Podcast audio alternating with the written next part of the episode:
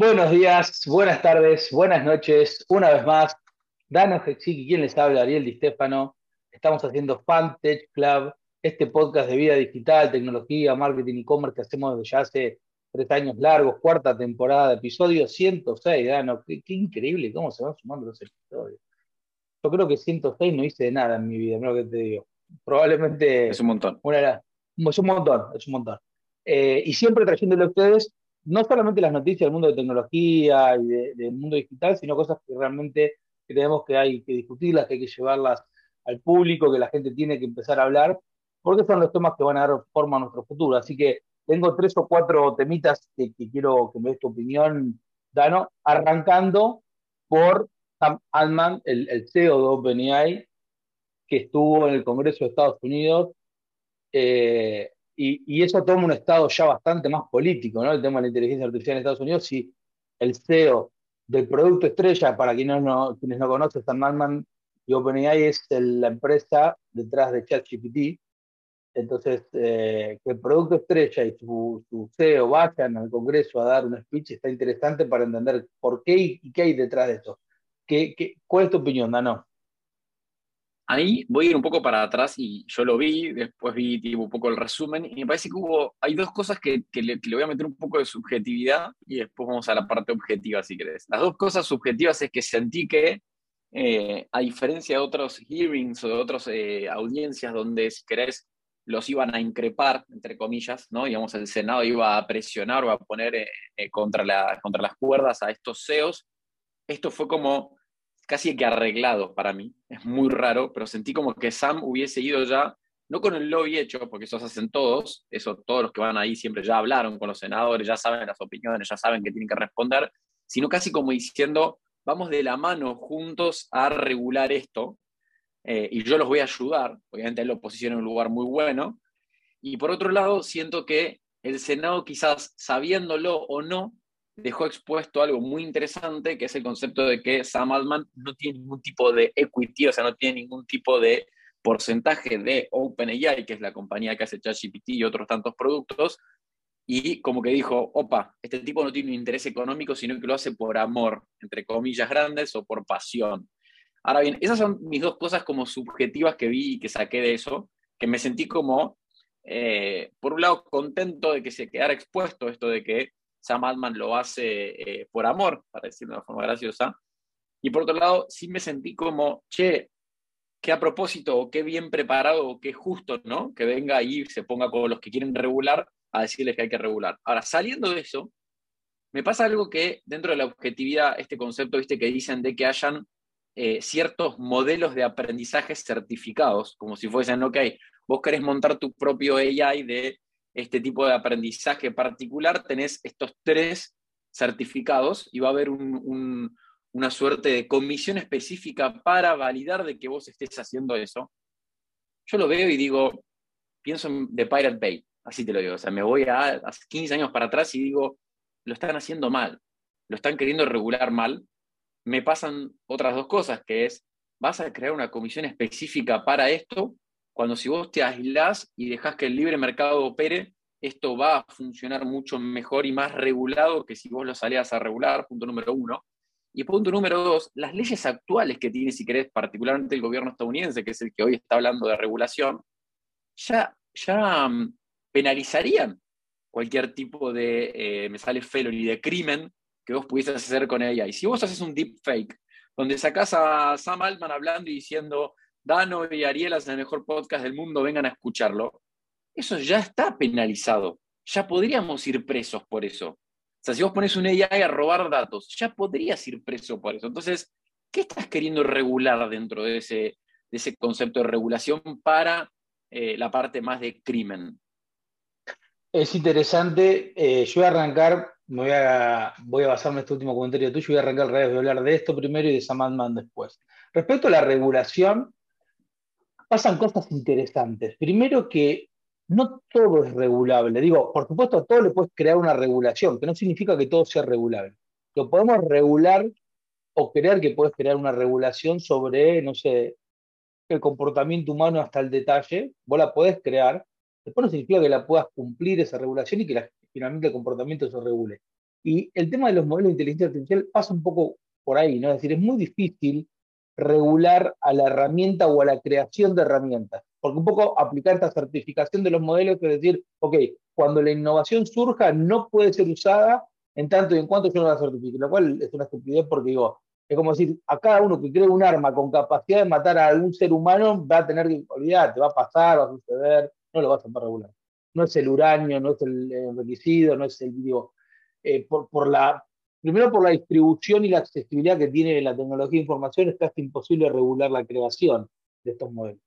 Pero por el otro lado, está demostrado a partir del lake del modelo llama de Facebook, que la innovación, cuando es abierta, es decir, para recordarlo, hubo un leak o hubo una filtración, no del, modelo terminado de, de, llama, sino de toda la parte del set de datos, o sea, una cuestión importante dentro de la filtración y cómo se arma el modelo, que abrió un paradigma de, innovación en tres semanas open source alucinante. Atrás de llama vino Vicuña, atrás de Vicuña vino, digo, vinieron muchísima gente innovando, innovando, innovando, innovando, y además pensando en innovar a función de tener algún modelo abierto. Con lo cual, definitivamente mi posición es que este tipo de cosas vos no puedes ir por lo de la prohibición, sino más bien ir marcando los caminos de autorregulación que tiene eh, la creación y la innovación per se, y obviamente estando muy atento y muy ajustado a cuando alguien se desvía. ¿no? Claramente cuando vos tenés que estar muy, muy eh, no solamente atento, sino muy ágil para ir hacia ese lado y, atacarlo y resolverlo.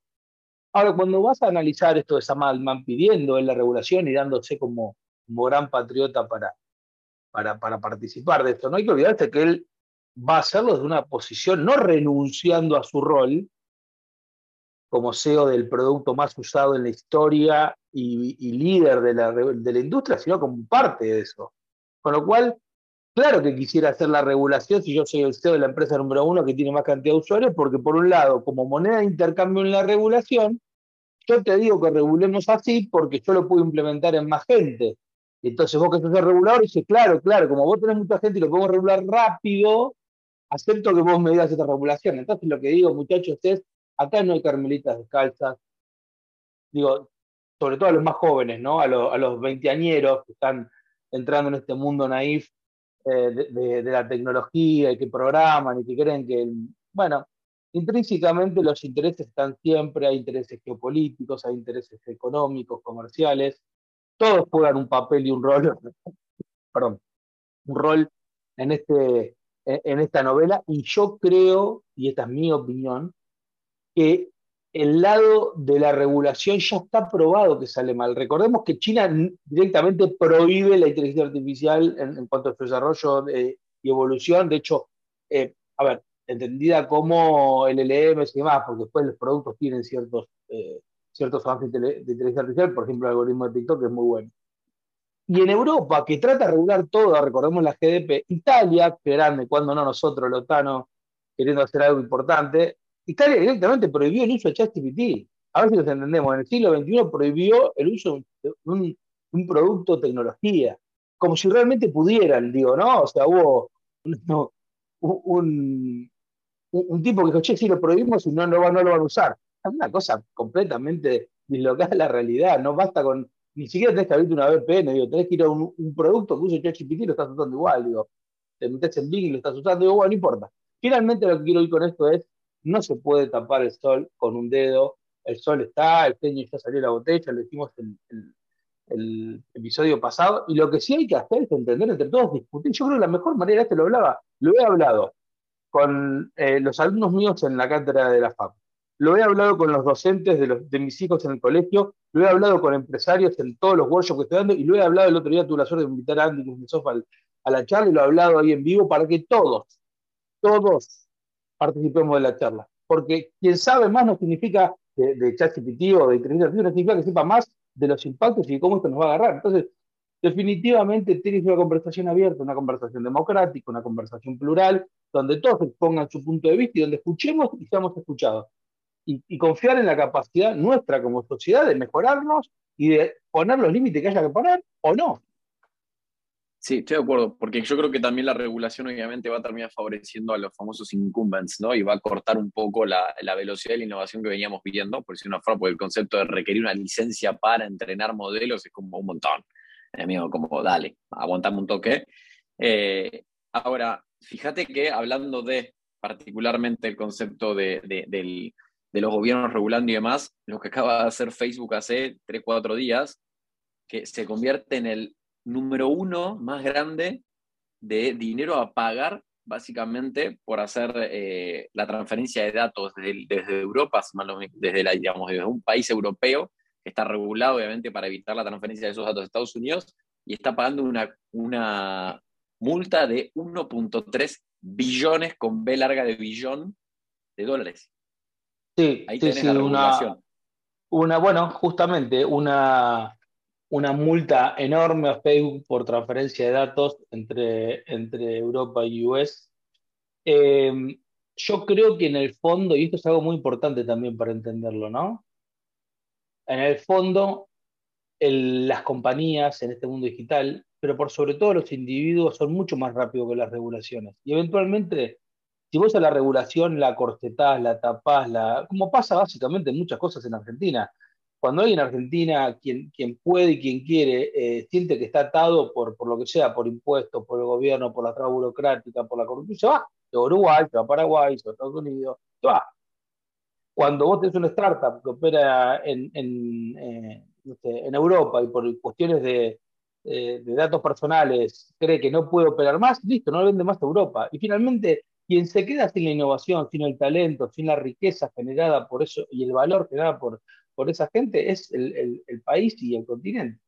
Entonces, es una cosa muy interesante porque, eh, y, lo traigo a colación porque pasó en Estados Unidos, que es la tierra de, la libertad y del, que es la expresión máxima del capitalismo, hace muy poquito, eh, no es exactamente lo que tiene que ver con la vida digital, pero en el fondo está ligado a lo mismo. Eh, hace muy poquito el, gobernador pasó una, un bill, una ley, donde se penaliza con, penas de prisión, con felony charge, es decir, con, cuestiones de, penales, a todos los eh, inmigrantes indocumentados, que básicamente Florida debe ser el 50% de la población, básicamente, digo, ¿no? Entonces, el empleador, ¿y cómo lo hacen? Lo hacen a través de una regulación donde el empleador está obligado a presentar una firma y una sesión digital para que todos sus empleados la firmen y si no están en el registro, ¿eh? quedan fuera de... El empleador está en falta. Obviamente, ¿qué pasó? Esto se firmó el viernes, el lunes las carreteras, eh, perdón, todo el fin las carreteras el lunes no fue nadie a laburar y además hay un boicot enorme en Florida de las transportistas, de toda la gente de servicio. ¿Por qué? Porque encima, y este es un gran tema, eh, la cultura estadounidense te dice, yo estoy en Florida hoy, dejo mi casa, cierro la puerta con llave y me fui a Texas y, sigo trabajando en Texas. Hay una movilidad eh, geográfica mucho más fuerte que la que hay en, países de Latinoamérica, porque la mayoría no está en casa propia y se van. Bueno, y esto Creo pasa, digo, la gente... El ejemplo con Texas no sé si era el mejor, ¿no? Pero digamos, independientemente no, no, de bueno, que se van a Carolina del Norte, se van a, otro lado. Quiero decir, van, a, moverse. No, pero sí, pero yo no sé si Texas. No, estoy ahí te, tiro, yo creo que tenemos la idea del Texas prehistórico del, del, del White Neck, viste, que, que tiene un montón de, mexicanos. Y tiene hoy, después de esta, de esta cosa, es mucho más eh, amigable que, que, Florida. Entonces, ¿qué quiero decir con esto? Si está pasando en Estados Unidos, si está pasando en Europa, si está pasando en Latinoamérica, creo que los gobiernos están empezando a jugar, primero, falta representatividad frente a los electores, no hace falta decirlo, en todo el mundo. Cada vez menos los gobiernos representan a la base social. Dos, una inconsistencia entre la velocidad de innovación y de avance del mundo, ¿sí? estamos descubriendo células madres, genética, y los gobiernos todavía estamos queriendo regular un sitio web. Y por otro lado, la idea esta de que yo puedo, eh, con, prácticamente cero barreras digitales y físicas, yo puedo crear una ley obligando a los que estén acá sentados a hacer algo. Se levantan y se van. Básicamente, esa es la, realidad. ¿Qué quiero decir con todo esto? Creo que hay que replantearse. Yo creo en el Estado, quiero aclararlo porque por ahí parece que soy, no, no, creo en el Estado, creo en su rol y creo en su potencia en tanto y en cuanto sea eficiente, en cuanto y en tanto haga para los que menos tienen, en cuanto y en tanto no se ponga en contra, sino que acelere eh, la mejora de la calidad de vida para quienes están. Y eso creo que es la gran discusión. ¿Qué rol va a jugar? Así que me, metí más en un tema sociológico que, y político que, digital, pero parece que valió la pena porque finalmente va a llegar el momento donde Facebook diga, para, ¿vale la pena estar en Europa? ¿Vale la pena que mis productos estén ahí si yo no puedo cumplir con esto? De hecho, Ford acaba de decir que es muy probable que se vaya de China. Ojo con esto, digo, nunca una empresa grande, nunca dice abiertamente, ojo con esto, dice, te va desinvirtiendo, te va el próximo modelo, la línea de producción te la arma en India o en Pakistán y no en China, te van haciendo jugadas muy a poco hasta que después como hacen un fade out y se. Pero nadie sale abiertamente a decir, ¿y por qué lo hacen? Bueno, básicamente por esto que digo, porque en algún momento vos no podés aún con el mercado más grande del mundo, ni siquiera eso es suficiente para las compañías para decir, eh, no me voy a atar a reglas que no tienen sentido.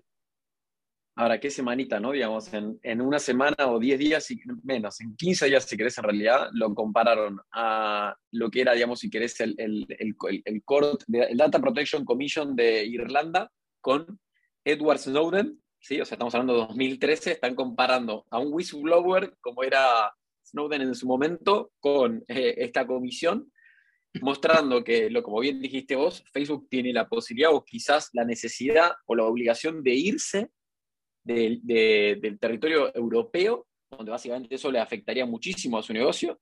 Y hace 15 días estuvieron hablando, creo que en su earnings call, de la cantidad de plata que habían gastado, porque gastado, dijeron ya directamente, en lo, el concepto del metaverso es como si no estuviesen encontrando para dónde disparar y donde disparan se la pegan, ¿no? Pero digamos, es una apreciación de un simple ser humano sentado en Buenos Aires hoy en un escritorio trabajando, ¿no?